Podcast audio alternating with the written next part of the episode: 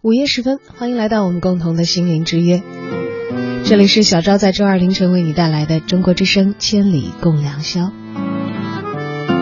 今晚和大家分享的主题是跨过悲伤这道门槛。在我们漫长又宽阔的人生当中，当然不仅仅只有欢笑，很多时候，那种深沉的悲伤，当它袭来的时候，我们不知所措。觉得自己弱小到难以想象，但悲伤，它就好像一道门槛，总是在我们前行的途中无法绕行的一段，你只能选择是否跨过它。当那些划过生命的刻骨铭心的时刻到来，也许你本以为自己会放声大哭，但或许真到那个时刻，怎么都哭不出来了。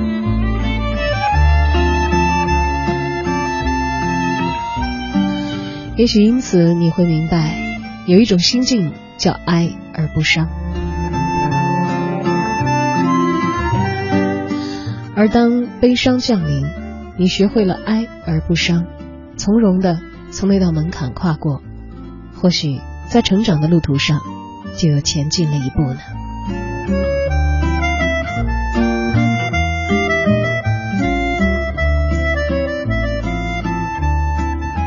今晚千里共良宵，和你分享的故事与悲伤相关，却又在这些故事当中，我们看见了故事里的人们跨过了悲伤这道门槛。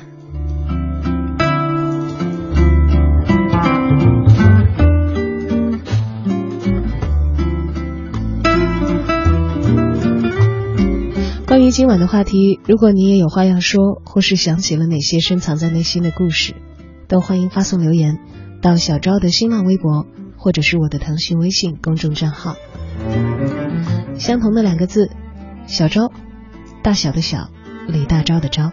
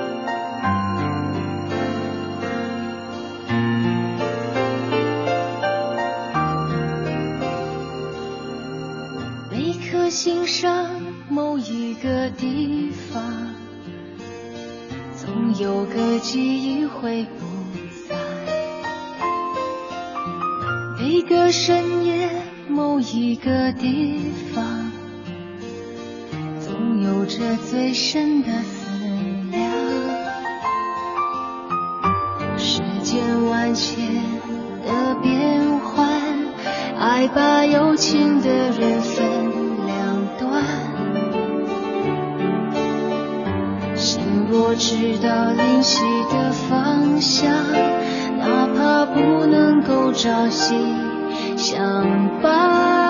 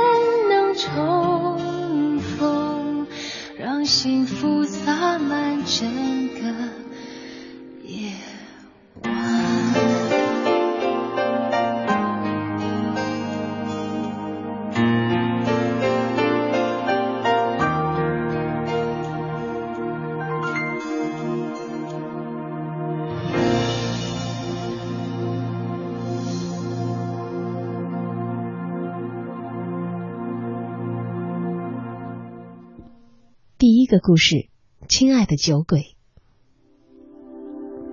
我自二十岁开始度过了很久一段与酒精为伴的日子，在朋友当中落下一个酒鬼的名声。究竟自己算是不折不扣的真酒鬼，不敢妄下定论。但是我着实可以为自己找到一个非常完美的借口，那就是遗传。上至我姥爷和我爷爷，再到我爸爸，他们。都是如假包换的真酒鬼。几十年后又轮到了我，这能怪谁呢？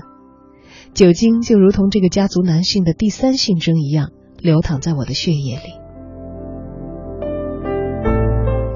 我妈高考那一年，姥爷倒在了马路牙子上，再也没能起来，先脑血栓，然后瘫痪。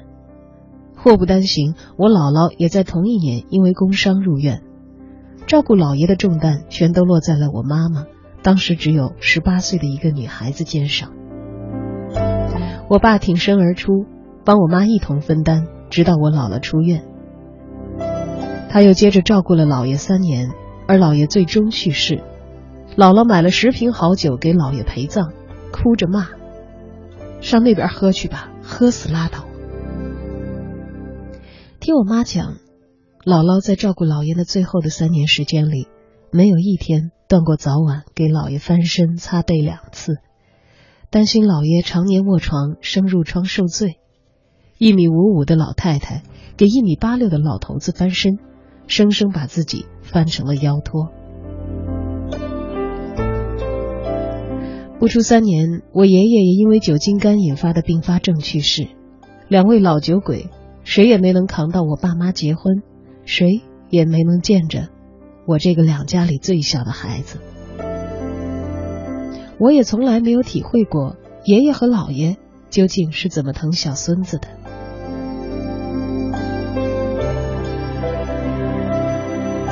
从小我就知道酒不是好东西，全家人都是这么给我灌输的。这辈子酒能不喝就不喝。长大以后，我还是辜负了众望。清楚的记得有一次，我坐在电视机前，边看《水浒传》边吃晚饭，突然很想喝汽水，于是向姥姥要了一个海碗，把汽水倒进了碗里，双手端平，跟电视机屏幕响当当的碰上了一下，大喊了一声：“武松兄弟，干了这一碗！”我姥姥连常常骂人的口头禅都忘了说，扑上来就是一顿暴揍，而那一年我才只有九岁。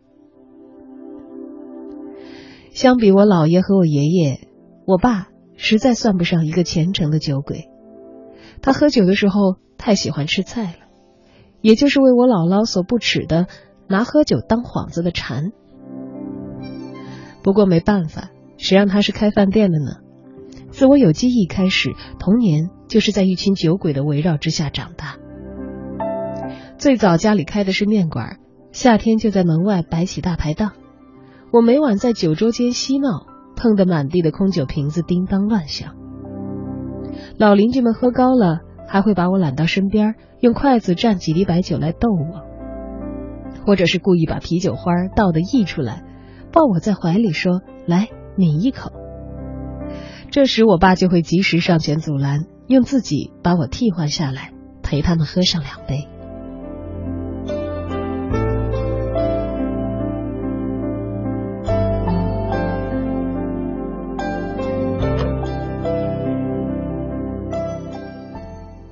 兄弟，这油价是一天天的涨，那你还买这烧油的大卡车？大哥，这是大运重卡，多功率省油开关，加上流线型的整车设计，一年光油钱就省好几万。大运重卡，重卡典范。上善若水，厚德载物。好视力关爱国人眼睛健康，尽享绚丽人生。北京好视力科技，零幺零六二幺二七九七九。眼睛累了，快贴好视力。岁月在电波中流淌，人生在音乐中升华。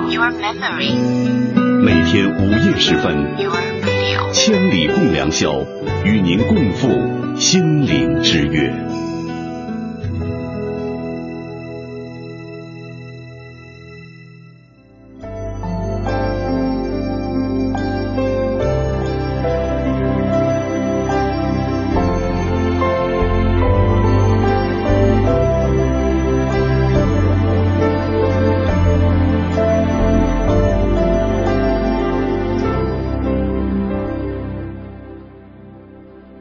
我爸尤其喜欢在酒后教育我，说喝酒有百害而无一利。我反问：“那你为什么还要喝？”我爸给出了一个任所有男人都不敢不点头的回答：“为了生计。”而我妈则拆穿了我爸的谎言，她说：“我爸从十三岁就开始喝酒了，从此一发不可收拾。东北有一种男人，他不是黑社会，但也绝非善类，在特定的人群当中享有一定的威信。”这种人被统称为社会人。我爸从小就不爱念书，终日在外打架斗狠，青春期进进出出派出所那是常事。当年他身后跟着一帮兄弟，我爸靠从各种途径赚到的外快来请大家喝酒，因为他是家中最小的儿子，我爷爷又宠他，即使多少个月的工资都用来给被打伤的孩子们赔钱，也不忍责骂。导致我爸爸愈发的肆无忌惮，直到正式进入厂子工作，才算是有所收敛。关于我爸混迹的圈子，我的童年里有印象深刻的一幕：刚上小学的冬天，我爸大半夜突然一个电话打回家，让我妈带着我去找他吃饭。当时已经十二点多了，我妈听出来他已经喝醉了，可是还是敌不过他的软磨硬泡。拎起仍在熟睡当中的我下了楼。那是一家小小的火锅店，就在家院子对面。我贴在我妈的怀中，半睡半醒。我爸跟七八个朋友推杯换盏，气氛很激烈，画面很虚幻。自幼我就非常的喜欢观察大人们，但我始终没能猜出那些朋友究竟是做什么职业的，除了一个穿着警服、显而易见的之外。多年之后，我长大成人，对人事已经有了些粗浅的了解。陆续从父母的口中听到，有人贩毒被枪毙，有人欠下巨额赌债跳楼自杀。那个警察因为参与震惊全国的沈阳黑社会案而蹲了大牢。这些人都是那个冬夜围坐在火锅店里的爸爸的朋友。当然，我爸喝酒也是有好处的，比如他醉了以后，有一半的机会是欢喜的。平时不苟言笑，醉酒之后总是挂着腼腆又有些收敛的笑容。他对所有人都比平日里要更宽容，话也会比平时多。我自幼擅长察言观色，每逢此时都会先夸自己近日取得的优秀的成绩，或者是向他汇报我的奖项。然后再拐弯抹角的跟他要零花钱。酒醉之后的爸爸总会大方的赏给我索要数额的双倍。当我妈责备他要惯坏我的时候，他总是说：“男人在外嘛，出手就是要阔绰一点，否则哪里来的朋友啊？”后来我才顿悟，我爸那晚拼命叫我和我妈去陪他，本意居然是想要炫耀他有一个刚刚考上了知名小学的儿子。还有一个气质出众、精通文艺的妻子。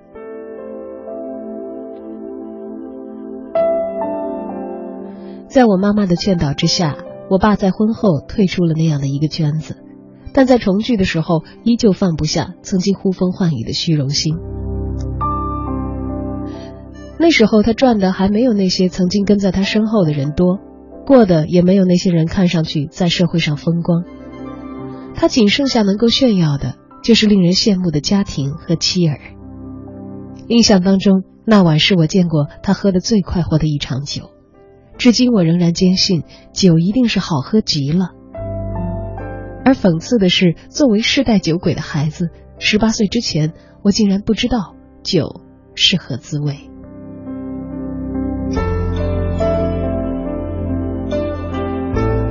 高考之前，我因病错过了考前的体检。学校要求自行补检，忘了是什么样的原因。我妈那天有事，换做我爸陪我。记忆之所以清晰，是因为我自幼单独跟他外出的次数，用一只手就可以数得清楚。印象当中，他永远在忙，早出晚归，而我永远在学习或者玩耍，早睡早起。况且，我也惧怕跟他单独相处。爸爸总是不苟言笑，而我也总是小心翼翼。比如我从小害怕打针，他非但不安慰，反而指责我没有个爷们样，竟然让我委屈到不知该如何来反驳。但是那天他却一反常态，说要给我做个示范，自己先抽了一管血。那是个年轻的实习护士，血抽到一半停住了。说什么也抽不上来，他反复戳了两针还是不行，最后尴尬的说：“你们等一下。”转头换来一个老护士，我心中后怕，刚刚要是换我先来，此刻可能早就已经晕厥在自己的尿上了。这时我爸一边抽着他的后半管血，一边转头对我说：“花一管的钱抽的是两管，赚了，儿子。”记忆当中，那大概是他此生唯一一次跟我玩笑。说实话，我当时还真的觉得挺好笑的。后来我才知道，那天我妈根本没事儿，是我爸故意要陪我去，顺便检查一下自己的身体。但我不知道的是，他那时身体已经开始不大好了。他身材魁梧，留着短寸头，就算早生华发，也不容易被察觉。就是那样一个十年如一日的健硕的身影，在我远不足够关心他的心里，他怎么可能会先于别人倒下呢？可是仅仅在三年之后，他就因为急症过世，从确诊到离开只有两个月的时间。在那两个月当中，我一直陪伴在他的床前。我从香港回来之前，我妈没有敢对我透露病情的严重程度。只说让我赶紧回去，我爸很想我。那一年我大三，因为少不更事，用着我爸辛苦赚来的钱，在香港过着无度的日子，思来内疚，想着这一次一定要给他买些东西回去，尽一尽亏欠的孝心。我相中了一双耐克版的限限量的气垫鞋，因为他在上了年纪之后特别喜欢穿那些走路舒服的运动鞋。想不到飞机落地的当晚，我在病房里看到暴瘦如柴的他，才得知了病情的真相。我跪在地上帮他穿鞋，强忍着眼泪说：“这鞋走起来很舒服的，等你好了，一定要到外头去试一试。”可惜鞋子已经完全穿不上了。尺码是无误的，但他的双脚已经因病肿成了原来的两倍宽。他把鞋拿在手里端详，苦笑着说：“嗯，挺好看的，儿子有心了。”他人生最后的两个月时间里，跟我说了这辈子最多的话。关于他年轻时的很多谣传，我终于收获了最为直观的原貌。由于病重。本来他已经没有太多力气说话，却因为我的好奇越说越来劲，讲到兴奋的地方，甚至可以自己挺起身从病床上坐起来。我妈见状偷偷的开心，鼓励我多和爸爸说话，趁机哄着已经多日没有进食的他吃点东西。果然，他也胃口大开，让我在病房里煮点粥喝。见到朋友送的海参摆在墙角，也不理会真假。嘱咐我切一点下来，熬在粥里。我跟他就着口味怪异的海参粥，在单间病房里聊了一整个通宵。原来父子单独相处，并没有如我记忆当中那样的可怕。那一刻，我从来没有如此迫切的想要和他喝上一杯，但我们彼此心知肚明，那已经成为了不可能的奢望。记得抽完血的那天。我爸带我去他最爱的一家回民馆子吃溜干尖儿，他要了一瓶啤酒。因为他的那个玩笑，我胆子壮了不少，放肆的提出我也要喝。我爸愣了一下，才低声的说：“你不能喝。”说完，给我点了一瓶酷儿。当时酷儿流行，卖三块五，比同类的饮料贵了五毛钱。大概他认为那已经是对我的最高礼遇了。一个十八岁的大男孩。坐在父亲对面喝酷儿，一点都不酷，甚至被隔壁桌的小女生笑话。于是我闷闷不乐，饭也吃得不痛快。我爸看出了端倪，他那天心情从始至终都保持得很好，笑着对我说：“别着急，等你长成大男人了，再陪爸爸喝一杯。”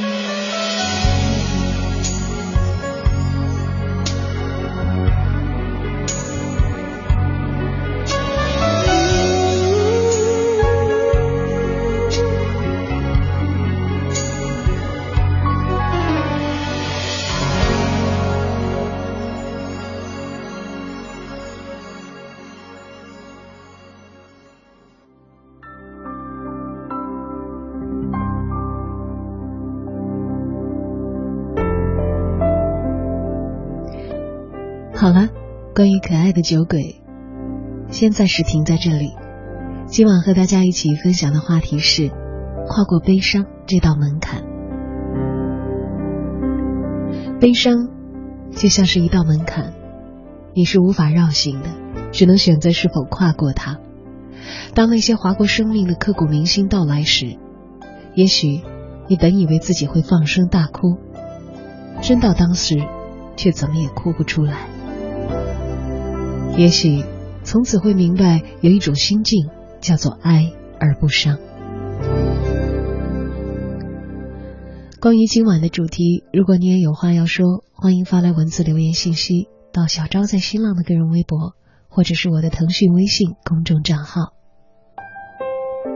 一起来看大家发送的留言吧。放飞梦的翅膀说，一五年的十一月二十九号，当全国盲人百科知识竞赛结束的那一刻，我感觉真的好悲伤。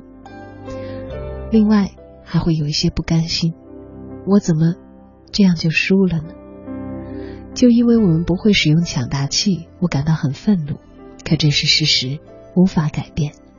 于是，在父母、老师、亲人、朋友和同学的鼓励和劝说下，我终于振作起来，走出了悲伤。这可能算是我人生当中遭遇的一次对我来说比较重大的失败吧。我要感谢身边的所有人，是他们让我明白了，失败以及所带来的悲伤都并不可怕。在爱的路上说，搬家的过程里，每一次都会失去一些东西，然后得到一些新的新的，悲伤可能就会像是迁徙当中这样的一种情绪交换。有失去，也有得到。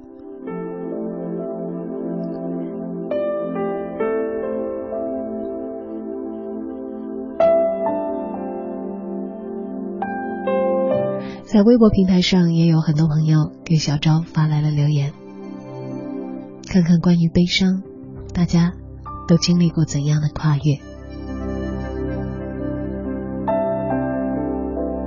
一位朋友说。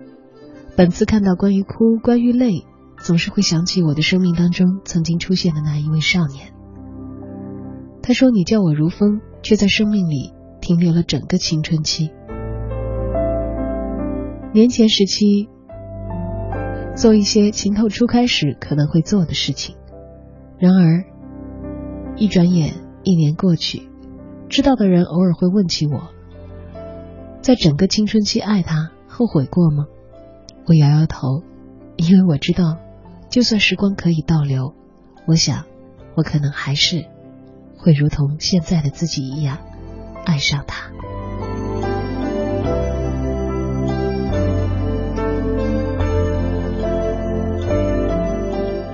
问上马医生说，年少的时候，我曾经经历过许多的苦难，每次受了委屈想要大哭，母亲总是说，世上没有过不去的坎儿。好男儿不会流泪的。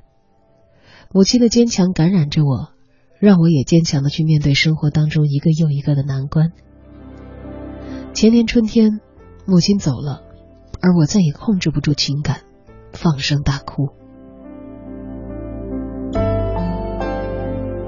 一棵优雅的小草说：“悲伤这个词儿，亲情、友情、爱情里，多多少少都会有，不过表现的不同而已。”或许有的人会因悲伤一蹶不振、烂醉如泥，也或许会强忍着，假装坚强。回头想想，或许当年在你心里那些过不去的坎儿，换到如今来看，只是淡然一笑了。这时候才应了那一句“哀而不伤”。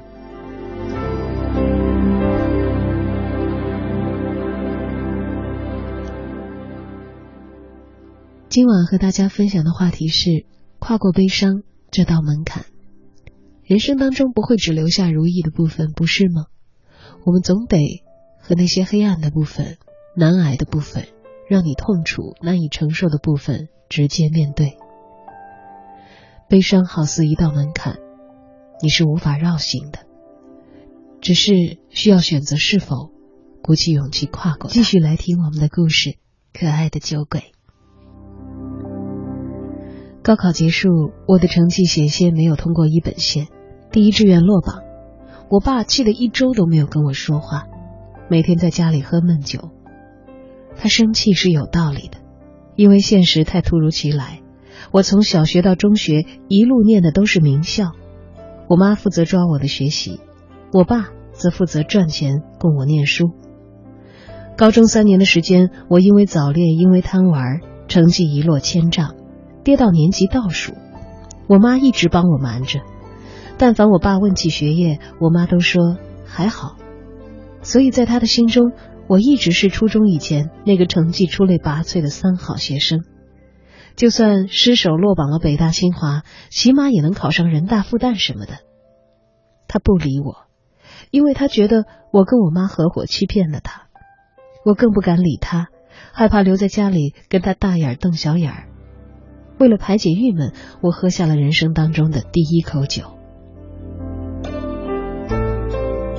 等待第二志愿录取通知书的日子，我每天早上出门，随便坐上一辆公交车。跟上班族们挤在一起，一路坐到终点，只为了消磨时间。下车的时候已经到郊区，我就随便闯进一家小饭馆，点菜要酒。那个时候我才惊讶的发现，原来我的酒量很不错。大半天的时间，我可以喝一箱。时间差不多了，我再坐上公交车返回家里。一个多小时的路程，足够我醒酒的了。到家也不会被鼻子刁钻的我爸发现。我们彼此都喝完了属于自己的酒，像陌生人一样回到各自的房间，等待难熬的一天。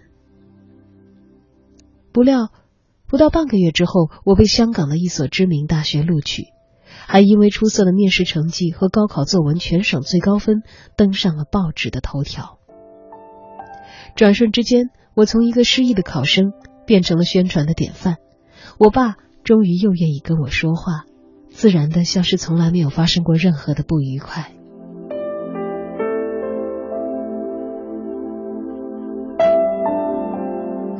送葬的时候，爸爸的一位发小开车载我，那位叔叔跟我说：“侄子，你知道吗？那段时间啊，你爸逢人就请喝酒，有人问起你的高考去向，你爸就假装不经意的从裤兜里掏出那份报纸。”给大家传着看，但只要有人说想要拿回家去教育自家的孩子，你爸就不同意，说他自己也就那么一份儿，还得留着，然后就特别小气的要了回去，叠好再塞回裤兜里继续喝酒。去香港读大学，天高父母远，我终于能够敞开五脏，昼夜不分的喝，灵魂里那个被禁锢多年的酒鬼。纵情释放，为新的恋情，为新的朋友，为考试作弊成功，为失恋，为失散，为春雨秋寒，为一切微不足道又无处安放的悲喜。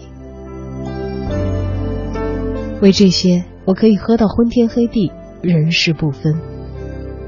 酒已经喝到再没有味儿，变成像阳光、空气和水一样的需要。酒精成了我后青春期的毒品。即便如此，我仍找到欺骗自己最为完美的借口，那就是写作。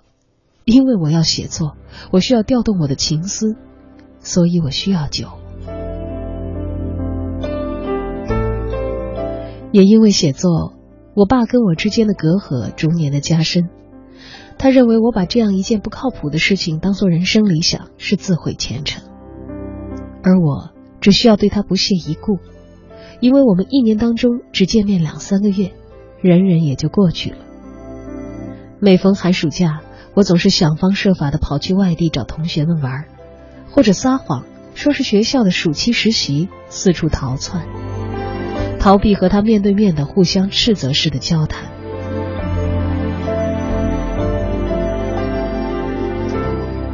晚上我回到家，爸爸总是一个人坐在餐桌前喝酒。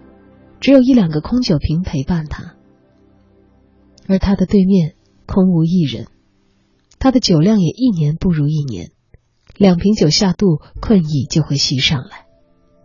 就算我刚在外面跟朋友们唱 K、饮酒无数，回到家里面对他，也依然可以克制我的举止，不露马脚。曾经有几次酒劲上头的我，也有过冲动，想要坐到他的对面，分一杯酒，和他聊了心事。可每次这样的举动，最终都还是被我忍住了。最后一次我有那样的冲动，就是在病房当中彻夜长谈的那一夜。然而，那时的他已经连举起酒杯的力气都没有了。别着急。等你长成大人、大男人了，再陪爸爸喝一杯。十八岁的那一年，他承诺过我的那一杯酒，最终还是没有能够等到。我爸过世至今，多年世事历练，我自觉已经不再是少年，有能力帮助家里渡过难关，也有能力照顾好我的妈妈。但我却始终没能够摆脱对于酒的依赖，每逢悲喜，总爱自己喝上一杯，而一杯下去，就会有第二杯，再几杯下去，醒来就已经是第二天了。如今眼看快三十的人，酒量突然有一天就大不如前。虽然离老去尚早，但也知道了该为身体着想，告诉自己能少喝一点儿，就少喝一点吧。我也曾经试图妄想，万一真的能够戒酒呢？回到沈阳之后，我每周都会去看望姥姥。我问他：“你跟老爷因为酒打了一辈子，就没有想法子劝他少喝一点吗？”姥姥说：“你记住了，没有酒鬼是能劝得回来的，除非他自己不想喝了。不过说起来呀。”为了让你姥爷戒酒，我还偷偷的用过秘方呢。我惊奇的问他究竟是什么秘方？姥姥说，山东老家有长辈跟我说过，在酒鬼睡着的时候，偷偷把他的头皮屑弄下来掺到酒里头，骗他喝下去。从此以后，再见到酒就会莫名其妙的反胃恶心，慢慢的他就不想再碰酒了。我惊声叫道。哎呀，这也太恶心了！那姥姥，你怎么没成功呢？我姥姥大骂一声：“我头皮屑放太多了，飘在碗里全都是，让你姥爷给发现了。”戒酒这种事，对我来说，看来也只能是痴心妄想。我懂了，自己绝对算不上是一个真正的酒鬼。因为只有在对喜怒哀乐无计可施的时候，我才会想起来喝酒。但对于真正的酒鬼而言，酒是他们喜怒哀乐之外的第五种感情。酒曾经是我跟他今生交流的唯一方式，却被我们彼此错过。这些年间，我也常常的会想起，哪怕能够再有一次的机会，和爸爸对坐，满饮此杯。可惜，我再没有机会跟他喝上一杯了。早已明白了人生些许悲苦的我，守着他曾经痛饮昼夜的酒桌，对面却也是空无一人。当一切已经成为过去，我才开始想念你。真的对不起，我亲爱的酒鬼。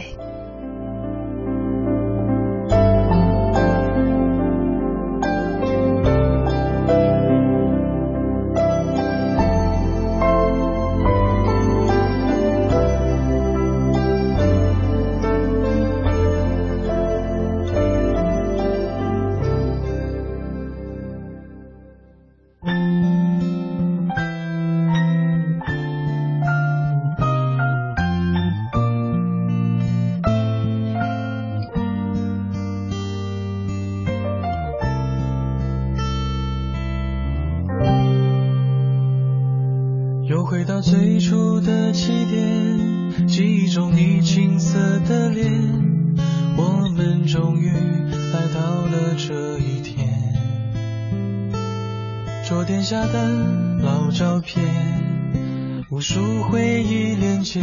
今天男孩要赴女孩最后的约，又回到最初的起点，呆呆的站在镜子前，笨拙系上红色领带的结，将头发梳成大人模样，穿上一身帅气西装，等会儿见你一定比想象美。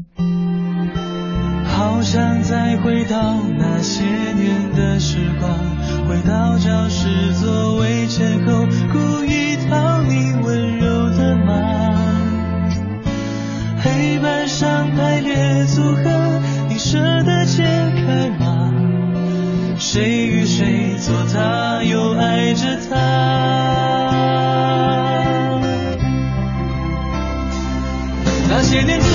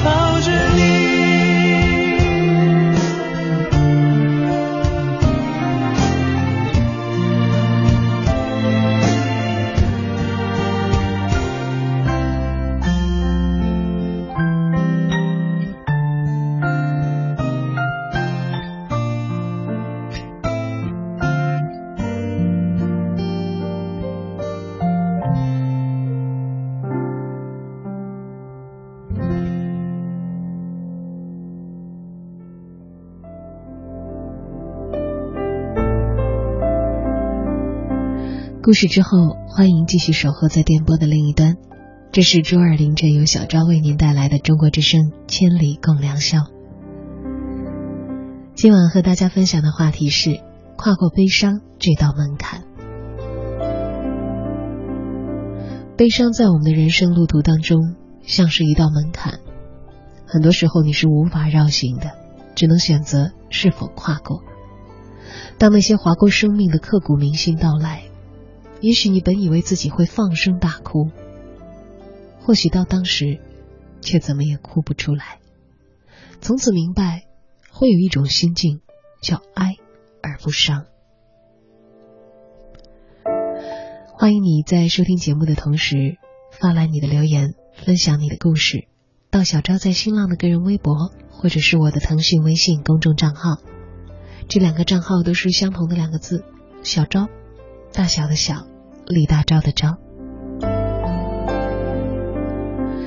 这位名叫年少轻狂总是悔的网友说：“哀而不伤，是因为成熟了吧？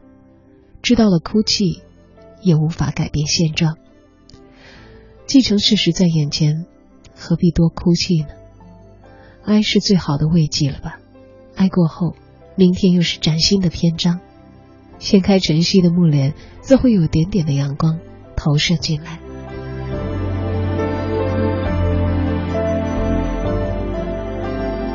另一位网友说，曾经在青春风上看到过刚才的故事，印象最深的就是里头形容的社会人。作为一个土生土长的东北人，第一次听到这个名词的定义。小酒鬼没有能够和父亲好好喝上一顿酒，好遗憾。珍重亲情吧，活在当下，多陪一陪家人。这比什么都珍贵。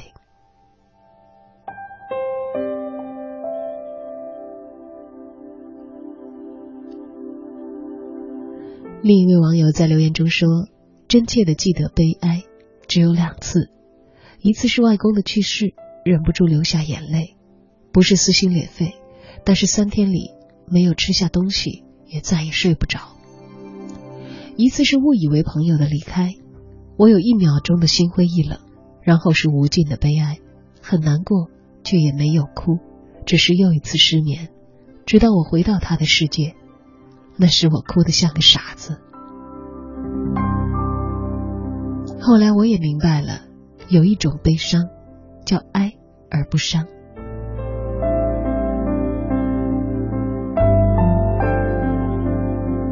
诸葛焕成说：“听完刚才的故事，觉得。”好多人在经历的时候都不会太在意吧，在分开了才会觉得从前对他不够好。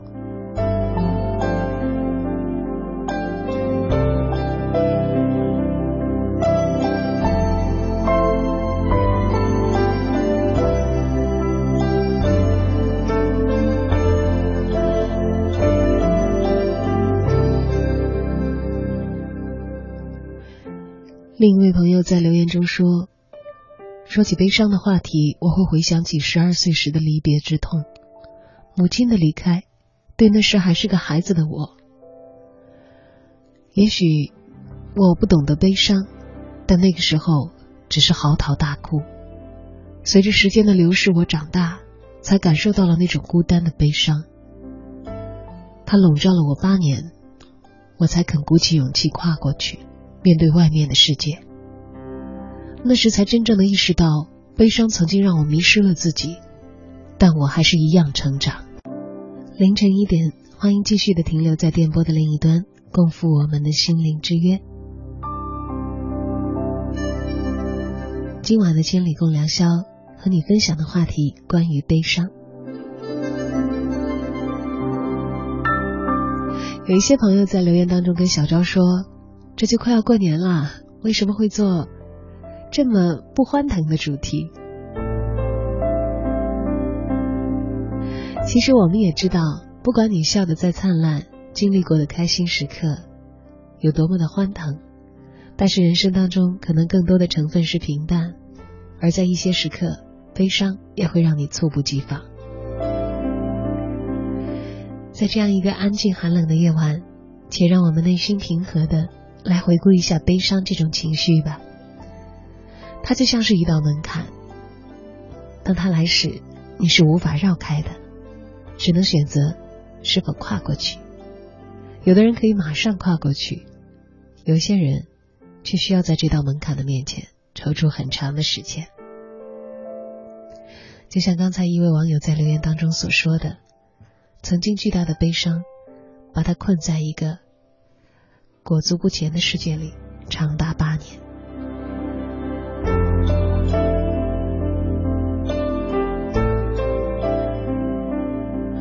你知道，真正的悲伤来的时候，也许你是不会放声大哭的，或许到那会儿，你怎么也都没有眼泪了，陪伴自己的只有失眠。无措，不知道该怎样去面对明天。但是有一种心境，叫哀而不伤。当你明白悲伤难以避免，懂得用成熟的胸怀去接纳这个绕不过的现实，并且已经找到下一步的人生展开的方案，准备迈开步伐的时候，那时的你，或许已经跨过了曾经认为。很难逾越的悲伤。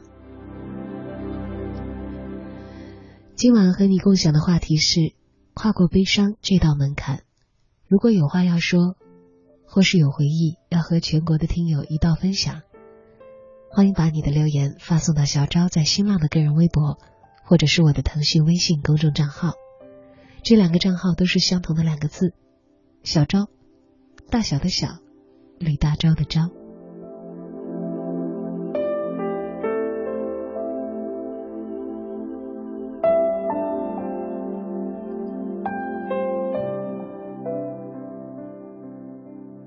第二个故事，痴汉小歪的十年。我最后一次出现在小歪的生活里，是朴树在北京开书与花演唱会前。我对小歪说：“替我去听现场版的那些花吧，就当是为纪念我们俩的青春。”小歪回绝了，说公司要派他去山东喝一场事关重大的酒。小歪是我认识的最为煽情的文艺男青年，所以我换了一种思路问。重大的过纪念青春的散场吗？小歪反问我：“你当青春是提款机啊？青春会跟我签单吗？但是客户会。喝酒成功，这笔奖金到手，结婚的钱就攒够了。”小歪变了，如今居然可以跟山东好汉拼酒，过后还能上传打麻将赢钱的照片到朋友圈，脸不红不白，眼睛眯得刚刚好，简直不可思议。曾经的小歪酒量极差，大一寒假回沈阳过年，半瓶老雪花下肚，小歪脱光膀子，在零下三十度的夜里，往街边的环卫工人刚砌好的雪堆里扎猛子，谁拦他就跟谁急，问他非说自己是雪孩子，到点了该回家了。据说爱撒酒疯的人都是因为平时闷骚过分给憋坏的，小歪就是例证。十年前，我和小歪读高二，他站在文艺汇演的舞台上唱那些花儿，我弹吉他伴奏。我为帮他才开始苦练吉他的，他为高三去学姐蝴蝶才大胆登台。蝴蝶曾经当众对小歪说：“你太闷了，我喜欢的男生要锋芒毕露的那种。”我说：“这简单，小歪你把裤子脱了。”哪知道小歪连唱歌也选了最闷骚的，整首歌。低头盯着脚尖儿，呆若朴树。想不到下台之后，竟收到高一学妹们雪片一般裹着手机号的小纸条。说真心话，其实小歪长得不赖，能诗善画，还很会讲笑话，自命风流才子。才子是自己吹的，至于风不风流，我最清楚。答案当然是不。自从遇见蝴蝶的第一天开始。小歪就雷打不动，每晚站在宿舍的窗前，诈尸的背影把夜尿回来的童寝吓得跑去再尿一遍。只等到对面女生楼的灯熄到最后一盏，才会深情的自言自语说：“哎，他永远是睡得最晚的，怪叫人心疼的。”然后他会在半空当中朝那扇窗户缓缓伸出手。十年之后，我坐在影院里看到《了不起的盖茨比》出神的向 Daisy 家那道绿光的身影时，恍若隔世。痴汉小歪的声名传遍了高中校园。我大学上过一堂佛学课，老师讲贪嗔痴，点我的名字问何谓痴，我脑子里瞬间蹦出的是王宝钏、林黛玉、小歪，然后没有了。但我要真这么回答，肯定是零分。于是回答：痴是不悟、不悔、不明真相、不计代价、不像自己，甚至不像个人。老师点评道：“就最后一句沾点边儿，着魔也是魔，不再是人。”小歪吃魔的那两年的确没有个人样儿，他像一堵平躺在河面上的墙，推翻了自己，铺垫着对方。对方安然从他身上踏过，直达彼岸，却从来不知脚下原本是一条凶险的河流。蝴蝶美艳，但是在学校里名声却不好。女生人缘极差，认过的干哥哥能够凑齐一个班，有给他打饭的，有借作业给他抄的，有送鞋送手机的。不过小歪从来不在意这些，唯独有多嘴男生在食堂找到小歪，苦口婆心劝说他不要去追求蝴蝶，说你没听过吗？蝴蝶是咱们学校出了名的骚货。话还没说完，就被小歪扣了一脸的鱼香肉丝。小歪沉浸在暗中保护蝴蝶的幸福当中，不能自拔，想象着为他抵挡来自全世界的恶意，而偏偏站在蝴蝶面前时，笑话也忘光了，说话也只会打磕巴。于是他只好动起笔来写情诗，写了快有一本牛津词典后，才收到蝴蝶的回复：“诗看不懂，你就没有话想当面跟我说吗？”憋了一个星期，小歪说：“我想娶你。”这一幕发生在冬夜晚自习后的操场中央，蝴蝶在漫无边际的黑暗里温柔的笑：“你真傻。”小歪为了这三个字开心了一整夜，仿佛所有的孤苦无依，所有的付出都被失散已久的主人收养和证明。小歪和蝴蝶就此开始了长达半年的地下情。蝴蝶嘱咐小歪不要对外人讲到他们俩的关系，只要彼此心有所属就好了。小歪信守承诺，约会只在周末，平时在校园里彼此碰见都愣装不认识。半年过去，却无他人知晓著名痴汉的励志故事，偏又是那个多嘴的男生在厕所碰到小歪，说收到风声了。你是不是跟蝴蝶在一起了？祝福你啊！小歪说：“让你造谣。”随手泼了男生一桶拖布水。男生觉得委屈，难道祝福也有错吗？于是跟小歪打了一架，两个人都被记了过。我实在看不过去他那热脸贴着冷屁股的贱相，才说：“那女的明摆着耍你，吊着你，同时又不耽误别人对她献殷勤。”你是真傻还是假傻？事实证明，蝴蝶那一句“真傻”讲的十分的朴实。真傻，真傻。作为字面的意义来理解，小歪被蝴蝶抛弃之后痛苦万分。我不喜欢“抛弃”这个字眼。人人生来独立自由，没有谁少了谁就活不了。可小歪偏就不争气的没有活过来。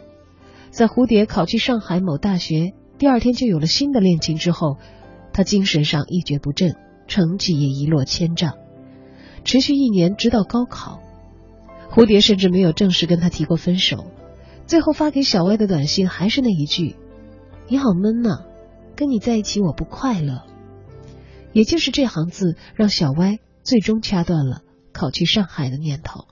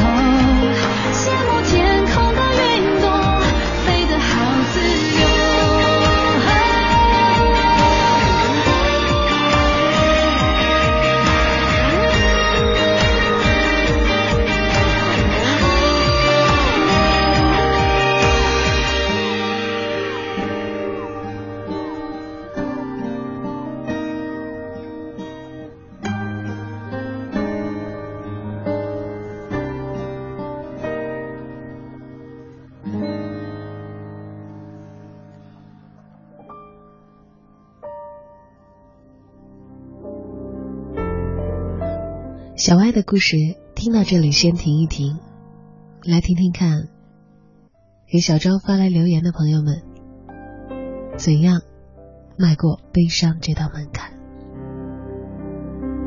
雨痕迹说，不管在夜里曾经如何辗转反侧，如何痛哭流泪，车水马龙的城市永远都不会为你停留。愿每一位朋友可以不相信眼泪。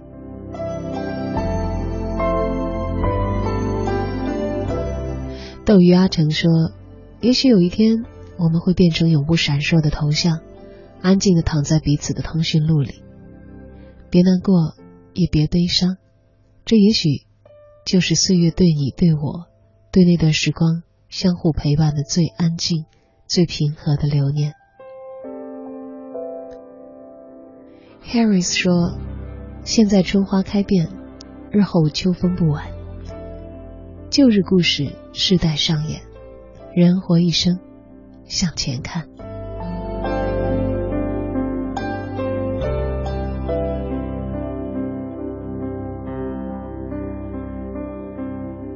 微信平台上，大家的留言还在不断的刷新。Stone 说：“我好像一直在悲伤这道门槛前踌躇着。母亲去了，那些曾经和他在一起的日子里，埋藏着我对于未来的各种各样的憧憬，如今却只剩下怀念。在悲伤这道门槛面前，我好像一直都不愿意跨过去。”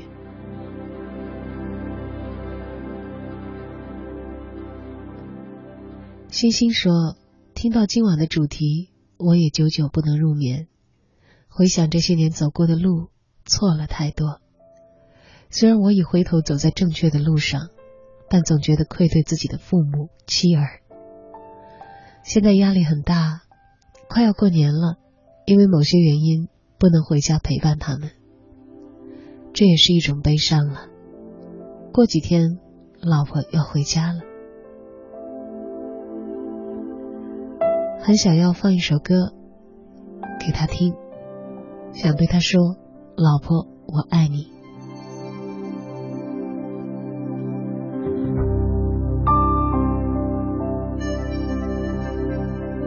朱尔德在留言中留下了八个字：“心若向阳，无畏悲伤。”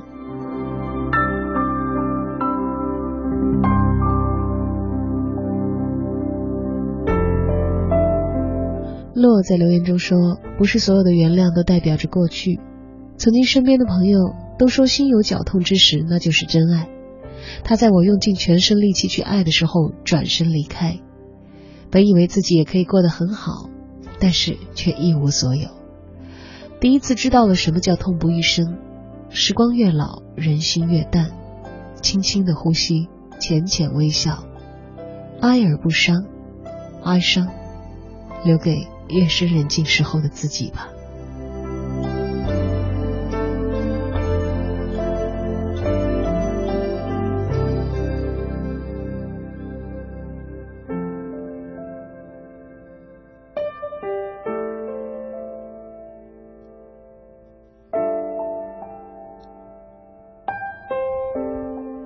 平哥哥在留言中说：“当相恋七年的人离开了自己。”我陷入了长达五年的悲伤，现在回首再看，才发现自己已经百毒不侵了。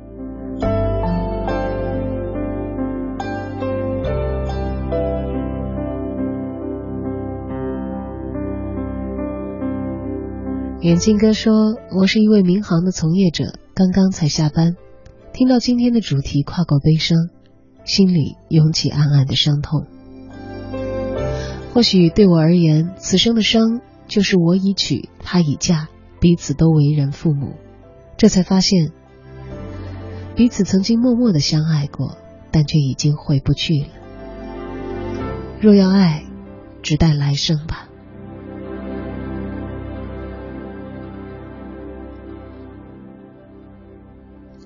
林间松韵说：“四十年前的腊月，我的母亲丢下寒冷、病痛。”以及折磨了她半生的家庭，在十岁儿子的哭声当中离开了人世。母爱如海，我点滴未报；母爱如山，四十年来一直压在我的心头。尤其是母亲在离世时所经历的苦难，每每回想，会像一把利剑，刺得我心口流血。他由于严重的疾病。没有进过一次医院而耽误了治疗，折磨了他将近十年。如今我也子孙绕膝，工资收入足以养家，但却没能在母亲的面前尽一分孝心。树欲静而风不止，子欲养而亲不在。我想我这辈子可能永远走不出悲伤，跨不过这道门槛吧。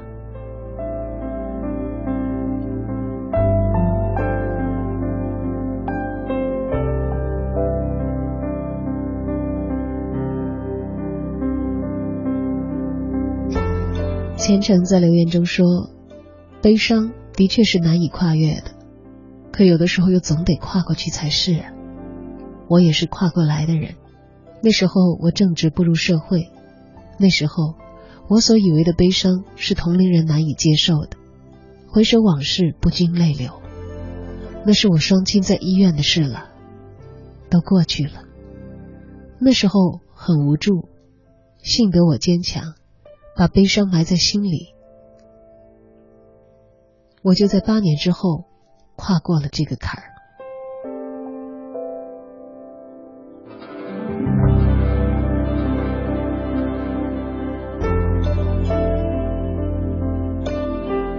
寻常人家在留言中说：“从悲伤里慢慢走出来，也许就会因此慢慢成熟。”这样看来，悲伤也算不得就一定是坏事。就像人笑着，又不代表他幸福。顺其自然，随性随缘，关键要用真心来享受时光，而不是用一颗悲伤的飞心。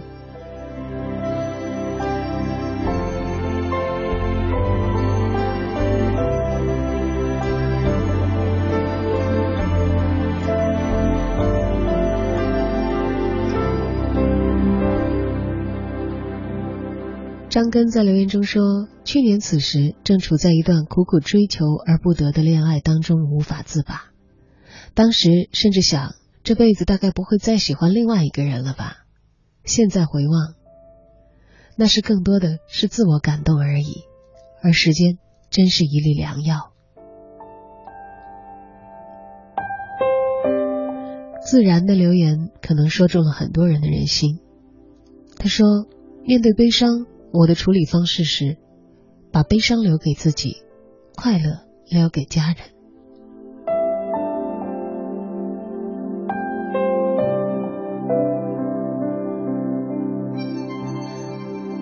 另一位网友在留言中说：“生活是不可能一帆风顺的，人生路上难免会遇到挫折，过不去的也都会过去。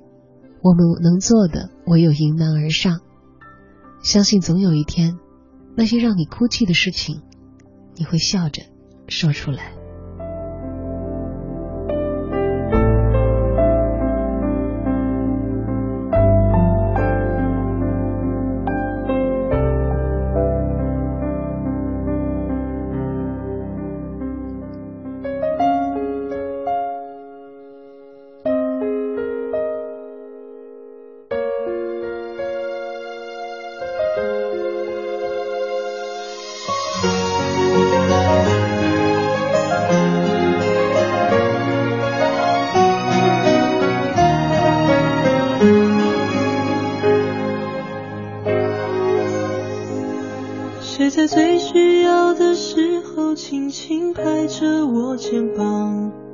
在最快乐的时候愿意和我分享？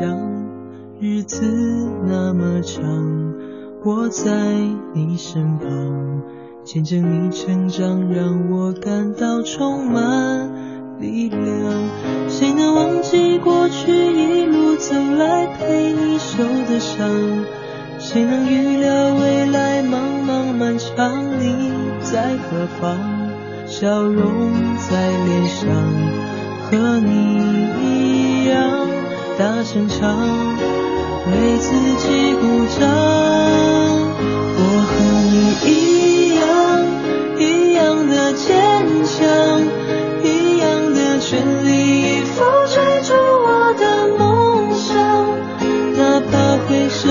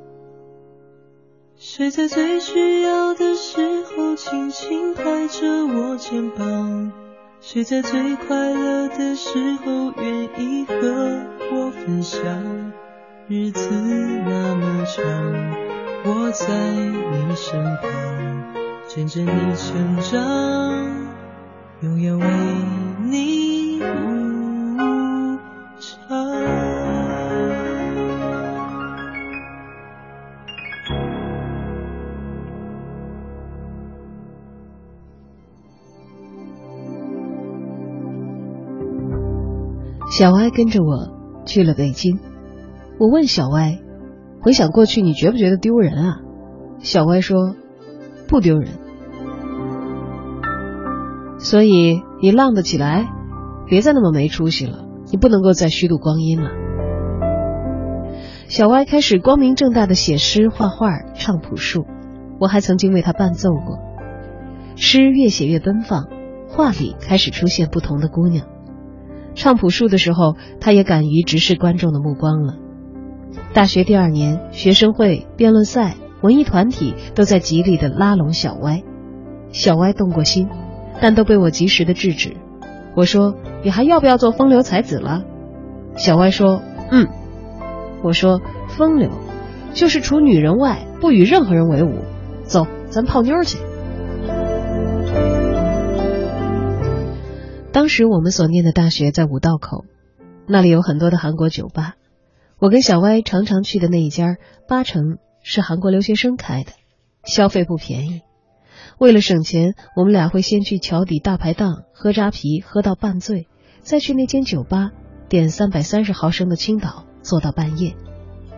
彼时小歪的酒量还很有限，某次大醉之后，我怂恿他，敢不敢泡韩国妹子，为国争一把光？小歪二话没说，噌的起身，走到一位独坐吧台喝果汁的女孩面前，说：“你电话多少思密达？”女孩盯了小歪三秒钟，回答：“学长，我也是东北人。”女孩叫文文，居然是同一所大学的大一学妹。更巧的是，还跟我和小歪是高中同学。当晚多亏文文，才成功的将小歪扛回了宿舍。小歪一喝醉，话就多。文文被迫听了一路他和蝴蝶短暂又惨烈的情史，故事讲的跌宕起伏，到了宿舍楼下还没有讲完。小歪拉着文文的手蹲在路边继续讲，讲到最后反复的问文文一句：“你能让我亲一口吗？”第二天我问小歪：“你记得昨天晚上都干过什么吗？”小歪摇着头，我说：“你不记得最好。”你得跟我风流去，千万别这么快又陷入爱情的泥沼。男人能浪费的时间很短，就这么三四五六七八年，荒废了，将来你可别后悔。小歪答应的好好的，不成想第三天就反悔了。再次恋爱之后，小歪像是回到了十七岁，纯情万分，诗和画里永远只有一个他。文文是基因里就刻着贤良淑德四个字的女孩，跟他在一起会觉得时间过得特别的慢，日子似乎跟风浪绝了缘，人也越看越有味道。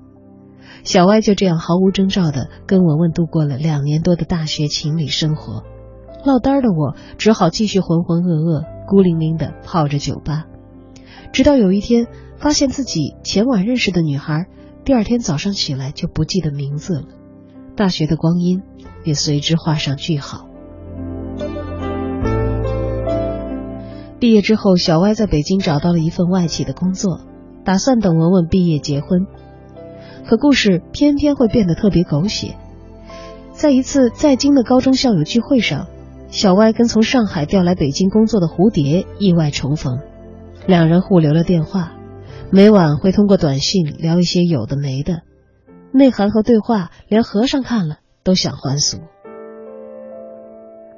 那年，小歪租住在公司的附近，文文则仍住在宿舍，距离横跨了半个北京城。某一天晚上，小歪跟我说，蝴蝶要来家里找他，问我该怎么办。我说：“你自己心里清楚应该怎么办，你等这天很久了，该办就办。”想不到蝴蝶的开场白竟然是“我们结婚吧”。小歪问为什么？我一没钱，二没房，三没父母双亡呢？何况你不喜欢我这件事儿，全世界都知道。蝴蝶说：“这些年我也不是一帆风顺过来的，人都是这么贱，只有被伤害了才知道谁才是真正对自己好。我变了。”小歪说：“嗯。”你说的我全都懂，因为我也变了，我再也不见了。后来我问小歪，那晚你跟蝴蝶怎么着了吗？小歪说当然没有，我并不相信。小歪说你爱信不信，你又不在场。我说，可是文文信了，因为蝴蝶是这么告诉他的。文文一气之下。毕业之后，申请去了美国读研，从此跟小歪失去了联络。起初我是替小歪感到有一些开心的，但出乎我的意料，他并没像我想象中的溃不成军，一如既往上班下班，不再写诗，也不再画画，周末晚上偶尔从夜店带姑娘回家。曾有一刻，我突然觉得，那个我曾经盼着小歪成为的风流人物，原来一点劲都没有。甚至毫无新意，尤其是当他越来越像我。我最后一次见小歪是两年以前，他说他要去美国找文文回来，在酒后我大骂了他一顿。我说：“小歪，你可真是个怂包，大丈夫何患无妻啊？一个男人被个女人牵着鼻子走，说好了叫为爱走天涯，其实就是没出息，真没出息。”可是小歪并不生气，反而异常冷静的说：“分道扬镳之前，我把完整的故事讲给你听吧。”小歪在酒吧遇见文文的那一晚，并不是文文第一次坐在那里，只不过那是他第一次等到小歪和自己说话。没错，文文是一路追随着小歪的脚步考到同一所大学的，也是得知小歪几乎每个周末都去那间酒吧，才会坐在那里等。只是他从来都不敢跟小歪说话，因为他早就习惯了等待。在文文高一的那一年，他正是众多纸条里的一张。可他跟别的女孩不一样，纸条上没有留下手机号，而是他的宿舍门牌。当时的文文没有手机，他只是希望小歪可以朝着他的窗子看过来，知道他，认识他。文文的愿望当然落空，因为小歪。根本从来没有打开过那些纸条，就算有，他当年也没有心思关注蝴蝶以外的窗子。原来从始至终睡得最晚的那个人，不是小歪，也不是蝴蝶，而是文文。他每个晚上都要等到小歪的轮廓在黑暗的窗前消失以后，才肯睡去。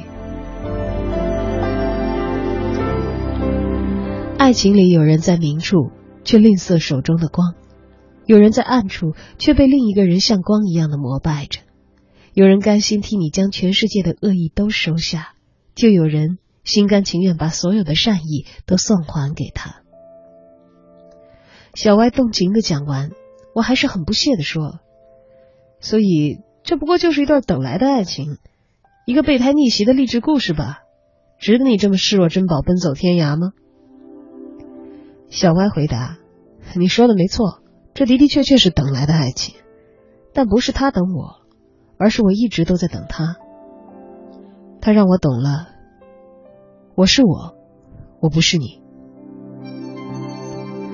可能我在你眼里还是那个被人瞧不起的傻子。从前你总是笑我傻，因为我还没有等到一个和我一样傻的人。当两个傻子走在一起。”就没有人再有资格笑他们傻了。最后，我问小歪：“文文说过他是从什么时候爱上你的吗？”小歪说：“从他目视着我孤独的抱着吉他走入聚光灯下的那一刻。”我说：“明白了，他从来都不知道我的存在吧？”小歪说：“从今往后，永远也不会知道了。”小歪去到美国的两年里发生过什么故事，我再也无从知晓。一年之前，小歪独自从美国回京，进入了国企工作，贷款买了一间小房，说要等到他回来结婚。小歪的酒量大涨了，有了小肚子，吉他弹得比以前更好。女孩打电话说她要回来了，可惜以上的一切，只能靠我的凭空想象。在我认识小歪的第十个年头里，我从他的世界里消失了。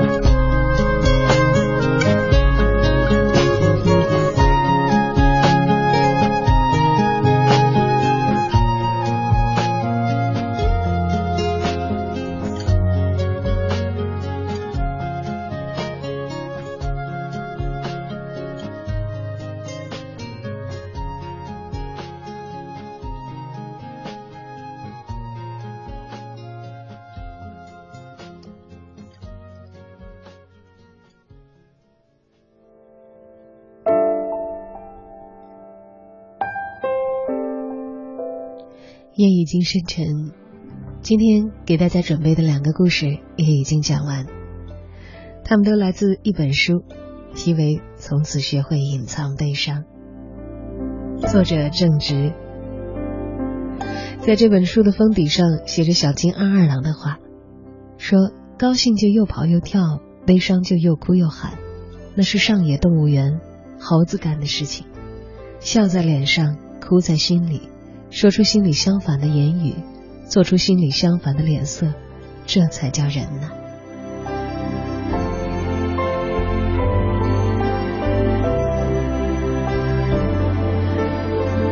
作者正直，我相信他是一个经历过悲伤的人，所以才会把那些悲伤的故事写得让我们这么愿意读下去，感受到字里行间的真诚。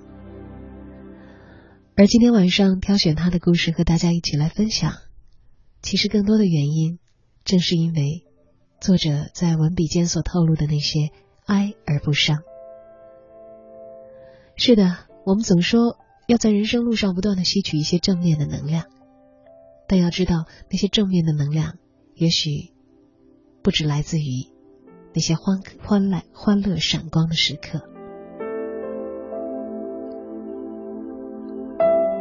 当你学会迈过悲伤，承受痛苦，以更从容的姿态去迎接更宽广的人生，我相信那一刻的自己一定获得了某种力量，迈出了成长的脚步。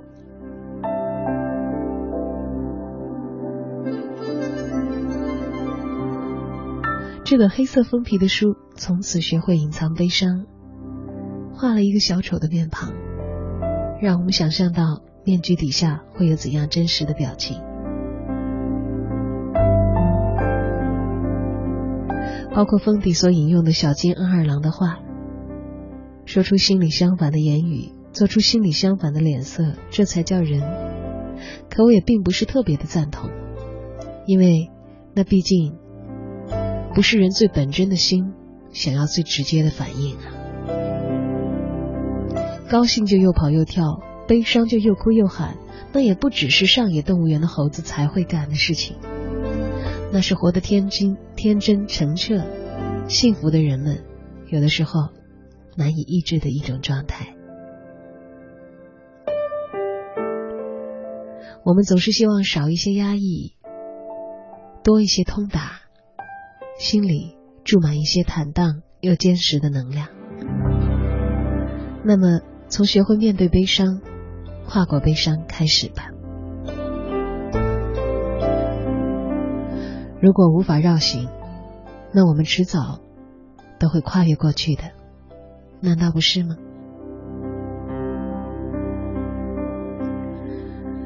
在小昭的微信公众平台和微博上，还有很多朋友还在持续的发来留言，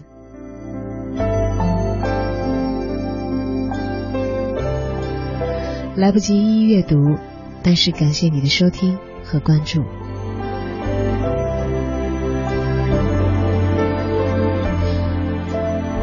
以叮叮当当奇遇记的留言作为今天节目的结束吧。他说：“那些错过的岁月，经历的伤悲，那些分手以后听了情歌就会流泪的年纪，问或不问，都不再需要解释太多了。深情的日子，总在那春花秋月的流年当中。”你看，当悲伤过后，也许让我们悲伤的事情，已经留下了完全不一样的面貌和印痕，换来我们从容的一笑。而那些故事，藏在记忆中，也沉淀在性格里，陪伴我们走下一程的人生路。